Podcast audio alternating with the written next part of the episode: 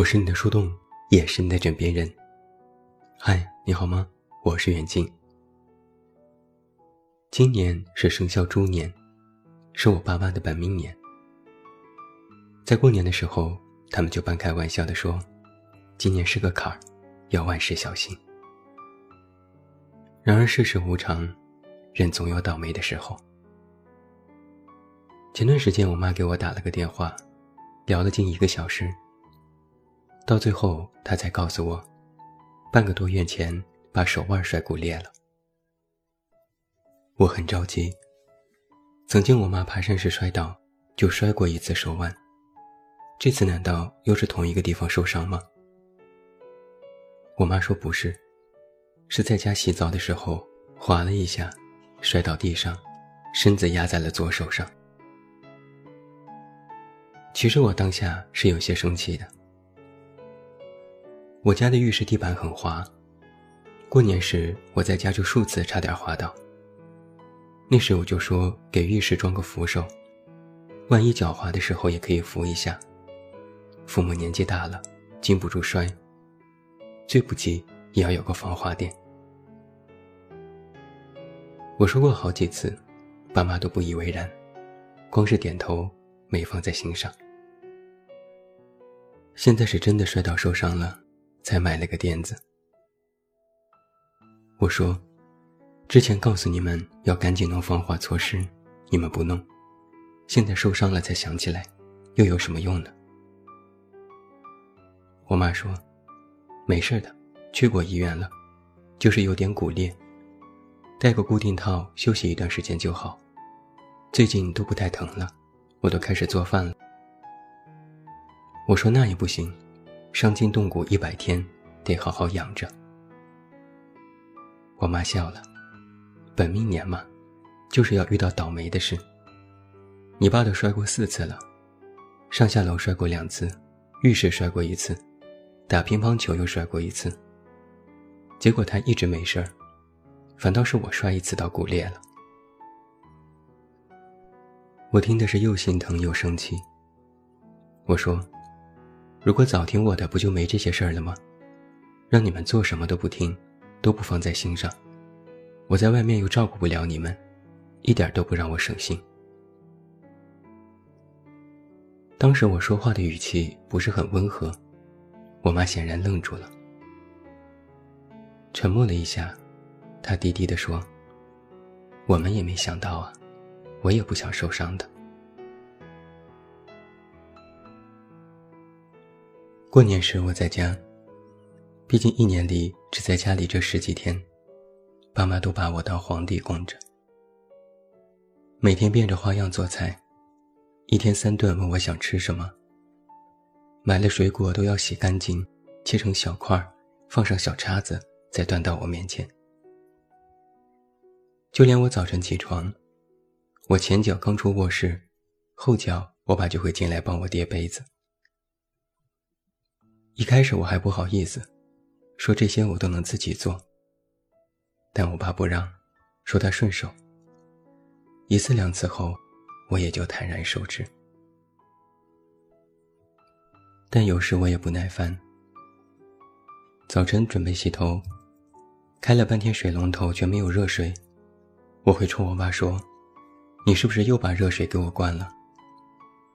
我爸这才一边哦哦哦的答应。一边走进厨房帮我开水，我嘟囔一句：“一个热水而已，至于每天都关吗？就为了省点燃气费？”我爸笑笑：“没有，只是每次声音太响，怕吵着你休息，下次我注意。”有时他也会带着老花镜，拿着手机凑到我面前，问我各种操作。明明已经教过很多次。可他还是记不住。过了几天，他又会来问同样的功能使用。我会说：“这都告诉你好几遍了呀。如果以后记不住，拿个本子记上，每天多看几遍就记住了。”除夕时给客厅装挂灯，我爸尝试了好几种办法都挂不上。我说：“你该怎么做？”可他偏不听。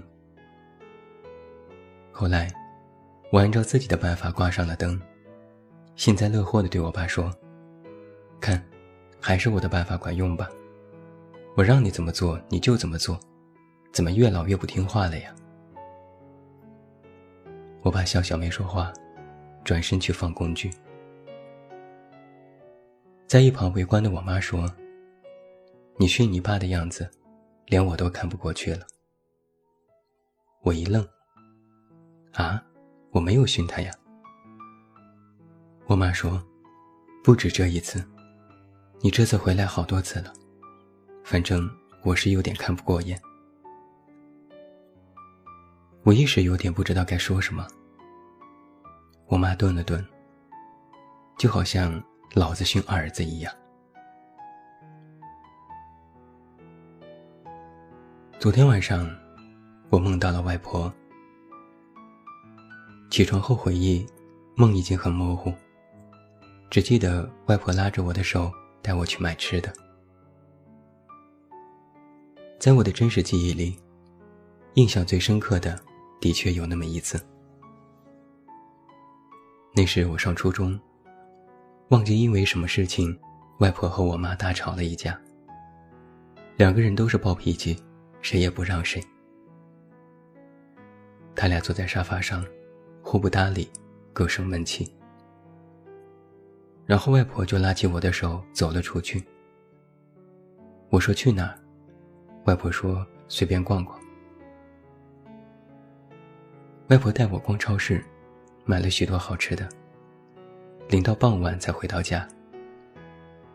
我玩的兴高采烈，满脸通红，抱着各种零食特别开心。外婆走进家，我妈就迎上去接过她手里的包，轻轻说了一句：“累了吧，喝点水就吃饭吧。”我这才注意到，我妈把外婆家打扫得一尘不染，还做了一顿丰盛的晚饭。吃饭时两个人都还有些不自然。到洗碗的时候，外婆说：“我洗吧，你累了一天了。”我妈说：“我洗吧，你带孩子出去也累了。”两个人都抢着洗碗，然后家里就又有了欢声笑语。想起这件事，我就突然念起前几天在网上看到的一句话：“父母的道歉是从来不会对你说对不起的，他们只会说吃饭了。”或者突然对你很好，现在看来，的确如此。我后知后觉的意识到，我现在和父母相处的方式，越来越像他们和父母的相处了。比如，曾经外婆问我妈：“这是新衣服吧？多少钱？”我妈哄她：“三百块。”外婆说：“这么贵，我一个褂子才五十块。”现在我妈问我：“这是新衣服吧？多少钱？”我哄她：“几百块。”我妈说：“也不便宜，我现在都不买衣服了，老了。”曾经外婆和我妈说事，我妈会说：“你都这么大岁数了，照顾好自己。”再说现在外面的事儿，你哪里懂？现在我妈唠叨，我什么事都不和家人讲，我也会说，我说了你们也不懂，也帮不了我，说了也是白说，你们顾好自己就可以了。如今回头想一想，家庭因素的影响，还真是很潜移默化。我有一个自诩为真知灼见的道理，并为此得意洋洋。有许多人来和我讲与家人相处不融洽时，我都会告诉他们：经济基础决定上层建筑。你只要经济独立了，那你说什么就是什么。我也曾和爸妈表示过，以前都是你们管我，现在终于轮到我管你们了。他们说。是啊，你长大了，翅膀硬了，能养活自己了，我们也没用了。”之前我以为这话是在开玩笑，现在想来，里面确实透露着几分心酸。我认真思量了这几年我和家人相处时的变化，我发现，自己隐约带着一种报复性快感。从小我就被家人严格要求，一刻不敢松懈。后来又被逼着去走他们规划好的人生道路。是我自己足够顽强，一直抵抗，才最终过上了自己想要的生活。等我足够有能力去与家人平起平坐时，我就渴望补偿自己心里的不满和压抑。我发现，自己有了一种媳妇儿熬成婆的心理。比如，我给父母包红包，送各种礼物。除去孝心外，其实还想得到一种有力的证明，那就是我按自己的想法也能活得这么好，你们之前管我是错的。比如有时我和家人说话不客气，总顶嘴，其实心里也有隐隐的想法。小时候你们是怎么教训我的？现在终于轮到我能管你们了。我已长大成人，有能力去照顾父母，也愿意承担家庭责任。但我察觉到，我和家人闹脾气时，却依然还是个孩子。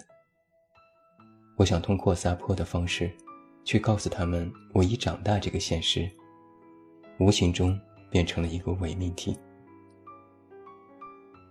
如今看来，我不过依然是一个渴望被家人保护的孩子。没有到完全成熟的阶段。曾经有一次，我因为工作问题和家人大吵过一架，彼此埋怨，都说了许多重话。我妈气得关上卧室门，一个人呆着。我爸坐在客厅沙发上，沉着脸一声不吭。过了许久，我爸说：“孩子呀。”不敢那样说话，我们毕竟是你的父母。我还嘴硬，我也没说什么呀。我爸说：“可能我们确实有做错的地方，但你那样说，我们大人们也是会伤心的呀。”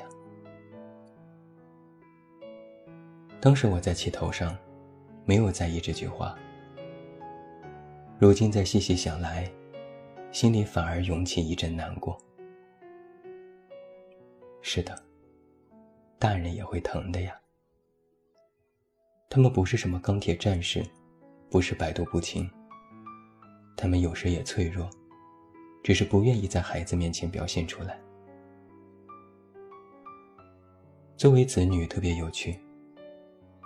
小的时候以为父母无所不能，长大以为父母什么都不懂。其实，不是父母无知无觉呀，只是他们不再是你眼中的盖世英雄。说到底，他们其实压根儿也不是什么英雄，他们也只是平凡的普通人。还记得那天，我爸和我说了很多很多，我妈一直把自己关在卧室里，我小心翼翼地推开门。昏暗的房间里没有开灯，我妈倚在床边，一半的脸笼罩在阴影里。她没有更多的表情，两边的头发都散落了下来，眼圈红红的。看到我进来，我妈坐直身子，快速拢了下头发。他说：“是不是饿了？”妈妈这就给你做饭。祝你晚安，有一个好梦。不要忘记来到微信公号“这么远那么近”进行关注，每天晚上陪你入睡，等你到来。我是远近，我们明天再见。